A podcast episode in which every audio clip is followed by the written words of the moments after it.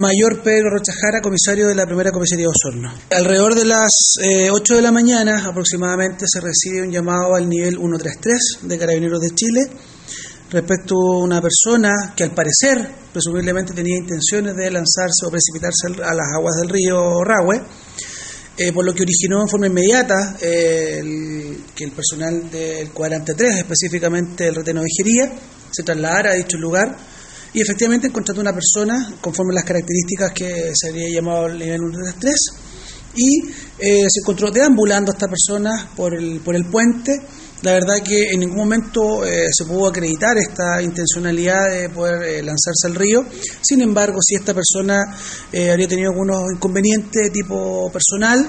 con lo cual ¿no cierto? lo llevó a estar en un estado un poco complejo en ese momento, eh, depresivo, y eh, posteriormente luego de interactuar con personal de carabineros